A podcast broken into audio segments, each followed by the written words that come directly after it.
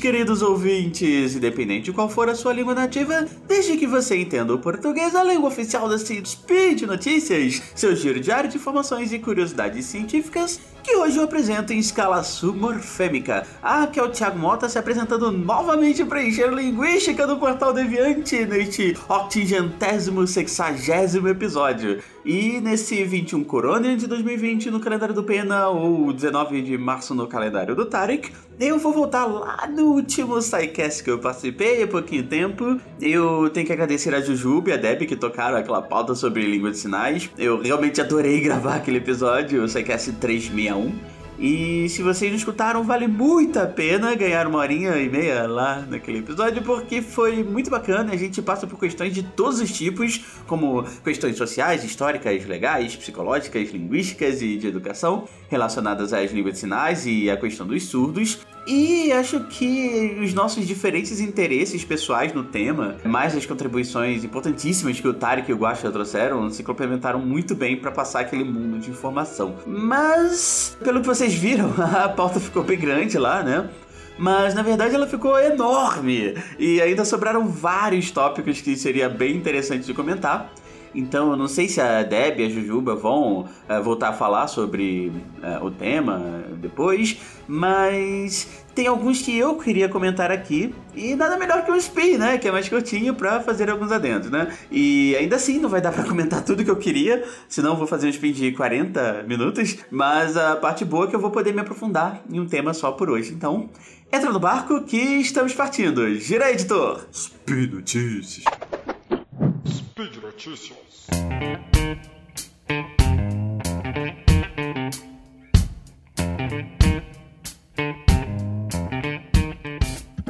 Acho que vocês já devem ter reparado por todos os sidecasts e spins e contrafactuais sobre linguagem e linguística que nós temos diferentes modalidades sensoriais. A audição, tato, visão e essas diferentes modalidades também podem servir para uh, a gente receber estímulos que servem para a comunicação. Então, será que existem diferentes modalidades sensoriais para nos comunicarmos usando línguas?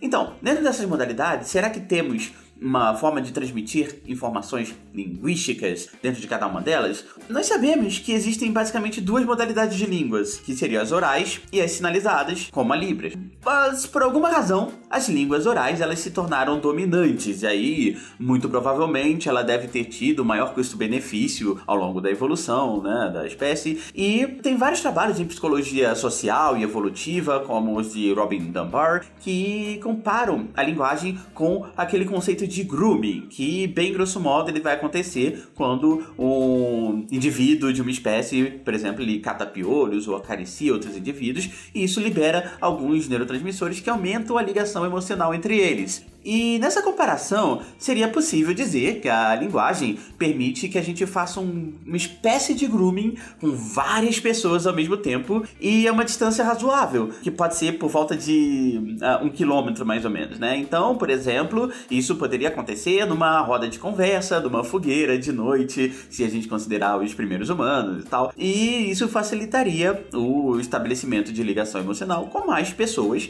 aumentando o nosso ciclo social, que resultaria no, naquele tal do número de Dunbar que foi expandido para humanos. Assim, né, eu não ia entrar muito no assunto, mas dá para explicar bem rapidinho aqui, que é, bem grosso modo, os chimpanzés eles podem ter até por volta de 80 membros em um grupo, e aí quanto mais aumenta, a tendência é que esses grupos se separem em dois ou mais grupos diferentes. E aí, nós humanos, a gente poderia se cercar por, por volta de 120, só que aí tem os estudos que vão mostrar que tem assim uns 10 que são um pouquinho mais próximos, próximos, aí tem mais uns 30 que são um pouquinho menos próximos, e aí tem, por exemplo, os 100 que a gente conversa, uh, tipo, duas vezes por ano, como algumas pessoas das nossas famílias que não são tão próximas da gente.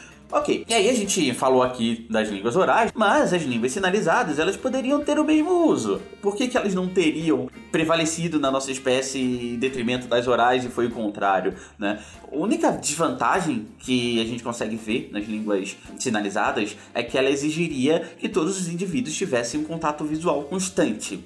Então, numa roda de conversa, à tarde e noite, não é exatamente um problema, mas em outras situações isso pode vir a ser um problema. Eu, quando a gente precisa se comunicar a maiores distâncias, embora você tenha um contato visual e a pessoa está muito distante, então pode ser um problema também. Mas por outro lado, as línguas de sinais também têm suas vantagens. Por exemplo, a de ser silenciosa. Então, como eu comentei lá no SciCast, em casos que a gente quer ser mais discretos e a gente ainda está a uma distância razoável do nosso interlocutor, as línguas sinalizadas elas são muito mais vantajosas do que as línguas orais. Por exemplo, quando você está caçando e você não quer assustar a sua caça ou você tá em situação de guerra e, bom, seria meio estranho você ficar gritando lá para chamar o seu colega, porque você ia levar um tiro na cabeça provavelmente do seu inimigo, você ia chamar muita atenção. Ainda assim, é, parece que essa vantagem não foi o suficiente e as línguas orais se tornaram a grande maioria das línguas que existem hoje. E as sinalizadas, elas acabaram sendo muito restritas a contextos muito específicos, por exemplo, por comunidades que estão tipo, impossibilitadas de usar uh, línguas orais, como os mudos, por não conseguirem falar, mas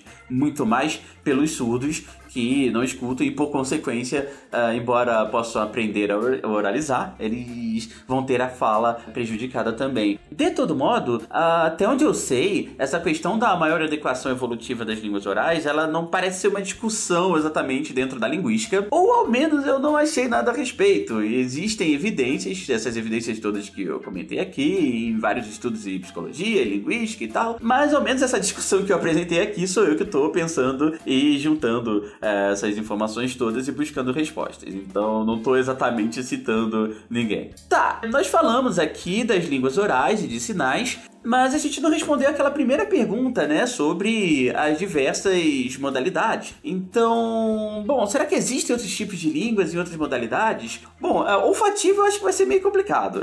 Mas a gente poderia, talvez, pensar no Braille, que é tátil. E eu também tinha essa dúvida até o SciCast 248 sobre a história do português, né, da língua portuguesa, quando o Guaxa explicou que o Braille, na verdade, ele se trata da representação tátil das letras. Então, não dá para exa exatamente dizer que ela é uma língua específica, né, uma língua por si. Uh, a gente precisa primeiro de uma língua, aí depois a gente cria o Braille para representar a escrita dessa língua para os cegos poderem uh, ler tatilmente E aí outros podem falar da escrita, ok, ainda tá no espectro visual, mas beleza, é um outro tipo, uma outra modalidade linguística. Ela é visual como as línguas de sinais, inclusive. Bom, é, aí a gente entra em uma outra questão. Existe uma boa divergência na literatura sobre quando as línguas surgiram na nossa espécie. Aí eu não vou me aprofundar muito nessa seara aqui, mas pensando nas propostas de surgimento mais recentes, o período em que a linguagem apareceu uh, seria estaria ali entre 600 mil anos atrás a quase 2 milhões de anos atrás. Então, a faixa temporal é enorme, mas vamos usar o menor tempo aqui, que seria 600 mil anos, e comparar com as evidências de escrita, né, que é algo bem mais recente. Aí, de escrita, a gente tem as primeiras evidências há cerca de 5 a 6 mil anos. Foi ontem, assim, 100 vezes mais recente do que a linguagem, pelo menos. E aí aqui a gente percebe algumas coisas. A primeira é que a escrita é cultural e existem diferentes formas de escrever, seja no alfabeto, seja em forma de ideogramas ou cuneiforme. E, bom, é, só para não me interpretarem mal aqui, né? É, quando eu digo que a escrita é cultural, eu não tô querendo dizer que as línguas orais ou sinalizadas também não sejam culturais. A questão aqui é que uma sociedade com uma língua resolveu inventar uma representação visual que mantenha os registros da língua e daí vieram os diferentes alfabetos e a escrita. As línguas orais e de sinais, como eu comento lá no SciCast 361, nascem espontaneamente da necessidade de as pessoas se comunicarem. Então, é, embora elas sejam culturais, ela parece também ser uma necessidade humana, sabe? Se você coloca várias pessoas ao mesmo tempo em um mesmo lugar, elas vão dar um jeito de se comunicar. E então ela também é uma questão biológica. Tanto que existem várias línguas ágrafas, como a, uma boa parte das línguas indígenas, e que os linguistas é, indigenistas eles tentam descrever para que elas não se percam, mas não temos nenhuma língua que seja somente escrita sem uma forma oral, a não ser as línguas que já não são mais faladas, como o latim, o grego clássico, mas todas essas línguas eram faladas e então eles inventaram uma língua, uma forma escrita que nos permitiu ter acesso a esses registros mesmo depois que todo mundo parou, todo mundo que falava essas línguas morreu. Então, aqui a gente vê novamente que a gente precisa de uma língua primeiro E aí depois a gente vai e inventa uma escrita. É mais ou menos como o Braille, só que, por outro lado, né, uma coisa que distancia, e muito provavelmente pela, pelo número de pessoas que usam, a escrita ela acaba sendo muito mais difundida que o braille e aí a gente acaba vendo que em muitos aspectos ela se distancia bastante da língua falada. Então vamos fazer um exercício mental aqui. Se você escrever uma carta ou e-mail, é, alguém escreve cartas e e-mails, enfim. Bom, uma tese, um artigo científico, que eu sei que são coisas que alguém escreve ainda, ou um livro, que seja, é fácil você perceber que a forma do português ou do inglês que você vai escrever vai ser muito diferente daquela que você fala. Uh, em geral, essa a, a, forma como a gente fala é muito mais solta e a forma que a gente escreve é muito mais formal, a não ser que seja uma mensagem no WhatsApp, né? Enfim. Mas ainda assim, a gente reconhece como sendo português ou como sendo inglês, mas é uma variação um pouco diferente, né? Uma variação uh, escrita do português e que é ligeiramente diferente do português falado ou uma variação do inglês uh, que é diferente do inglês é, falado. E aí a gente se pergunta, né? As línguas sinais elas têm uma forma escrita? Se a gente pode inventar uma forma escrita para as línguas orais, então daria para inventar uma forma escrita para as línguas de sinais também. Eu não conheço nenhuma que tenha, mas pode ser que em algum momento, quando o mundo se conscientizar da situação dos surdos e der uma relevância maior às línguas de sinais, a gente acabe vendo realmente formas escritas da Libras, do Sena, do Capor, da língua americana de sinais, da língua francesa de sinais e por aí vai, dessas línguas todas. E com isso, acho que a gente esgota as formas de língua que existem, certo? Então são a forma oral, a forma de sinais e as suas representações de escrita e de braille, não é? Uh, mais ou menos, mais ou menos. Então. Então, vamos explodir cabeças agora. Existem algumas populações que acabaram desenvolvendo uma forma diferente de representar a sua língua. Uh, não era exatamente com o objetivo de escrita, tem outros objetivos que a gente vai ver depois. E a mais, mais conhecida recentemente, mais pelo lado ruim, é os Fíria. E aí ela foi conhecida por. Ela ficou conhecida por estar em grande perigo de extinção. E em 2017, há três anos atrás, ela tinha só seis falantes ou melhor, é, assobiantes, porque é uma língua assobiada. Ok, os Filha é ou era, porque não sei se todos os seis falantes morreram nesse tempo, né? Não sei ainda. Mas ela é ou era usada numa ilhazinha grega chamada de Évia. E ela simula algumas características sonoras do grego falado. E acabam reproduzindo essas características de forma assobiada e de uma maneira que os assobiantes dessa língua acabem se compreendendo. E aí, assim, a gente tinha falado que a língua falada, né, a língua oral, ela pode ser ouvida até cerca de um quilômetro de distância. Essa contraparte assobiada, ela pode atingir até 4 quilômetros de distância agora. E aí, como é que eles usavam, né? Por que, que eles desenvolveram isso? É porque tem várias montanhas ali na, nessas ilhazinhas e os assobiantes dessa língua às vezes queriam se comunicar entre as montanhas. Se você gritar, uh, você vai provavelmente ficar com a garganta irritada, vai, pode perder a voz, mas se você assobiar, você consegue uh, se comunicar com, esse, com seus colegas lá do outro lado da montanha de uma forma muito mais simples. Ok, aí como eu comentei, o Sfiria, ele é talvez um dos mais conhecidos por estar em perigo de extinção. Mas tem uma língua assobiada um pouco mais próxima da gente aqui uh, na América Latina, que a meu ver é muito mais interessante que o Sfiria, que é o Silbo, ou o Silbo Lagomera, que é falado, quer dizer, é assobiado nas Ilhas Canárias. Novamente, né, geografia local acabou favorecendo o desenvolvimento dessa comunicação assobiada para que eles pudessem se comunicar entre os vales, que são bem densos ali, e é, entre as montanhas também das Ilhas Canárias. Então, é, essa língua assobiada ela foi desenvolvida pelos nativos daí, de, dessas ilhas, né? São várias ilhas, ainda antes da presença espanhola nas Américas. Então, ele é um resquício da cultura nativa aqui na América Latina.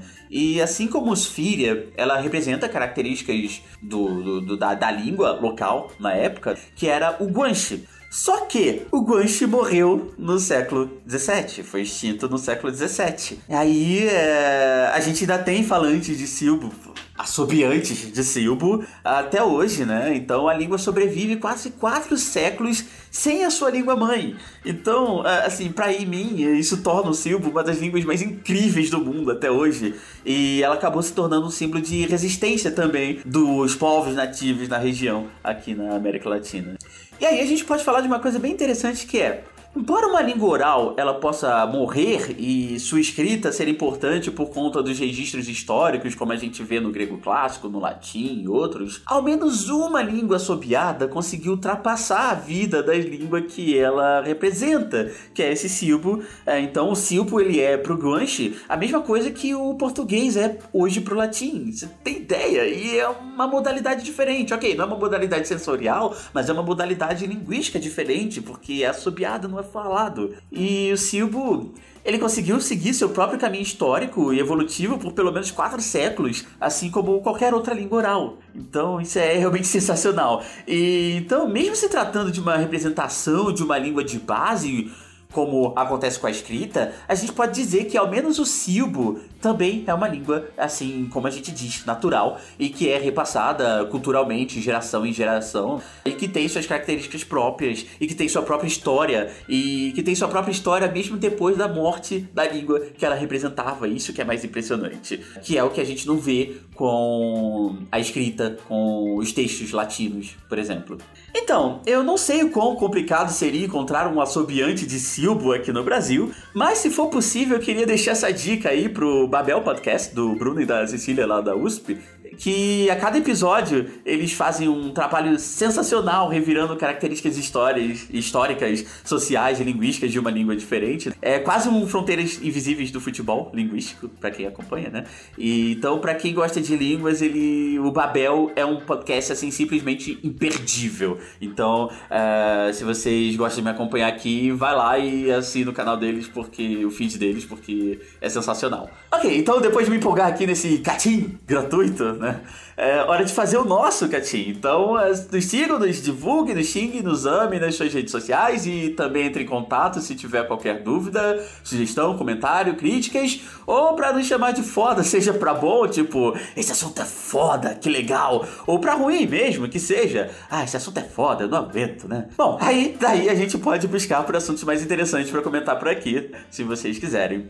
Aí, para isso, podem usar o meu e-mail, que é thimota com dois t's, arroba ou contato arroba Então, é sempre importante lembrar também que vocês podem nos ajudar financeiramente através do Patreon, do Padrim e do PicPay. Porque tanto os Pins Notícias quanto os SciCast e os demais projetos aqui do Portal Deviante só são possíveis graças à contribuição de vocês. Então, muito obrigado por escutar até aqui e até a próxima!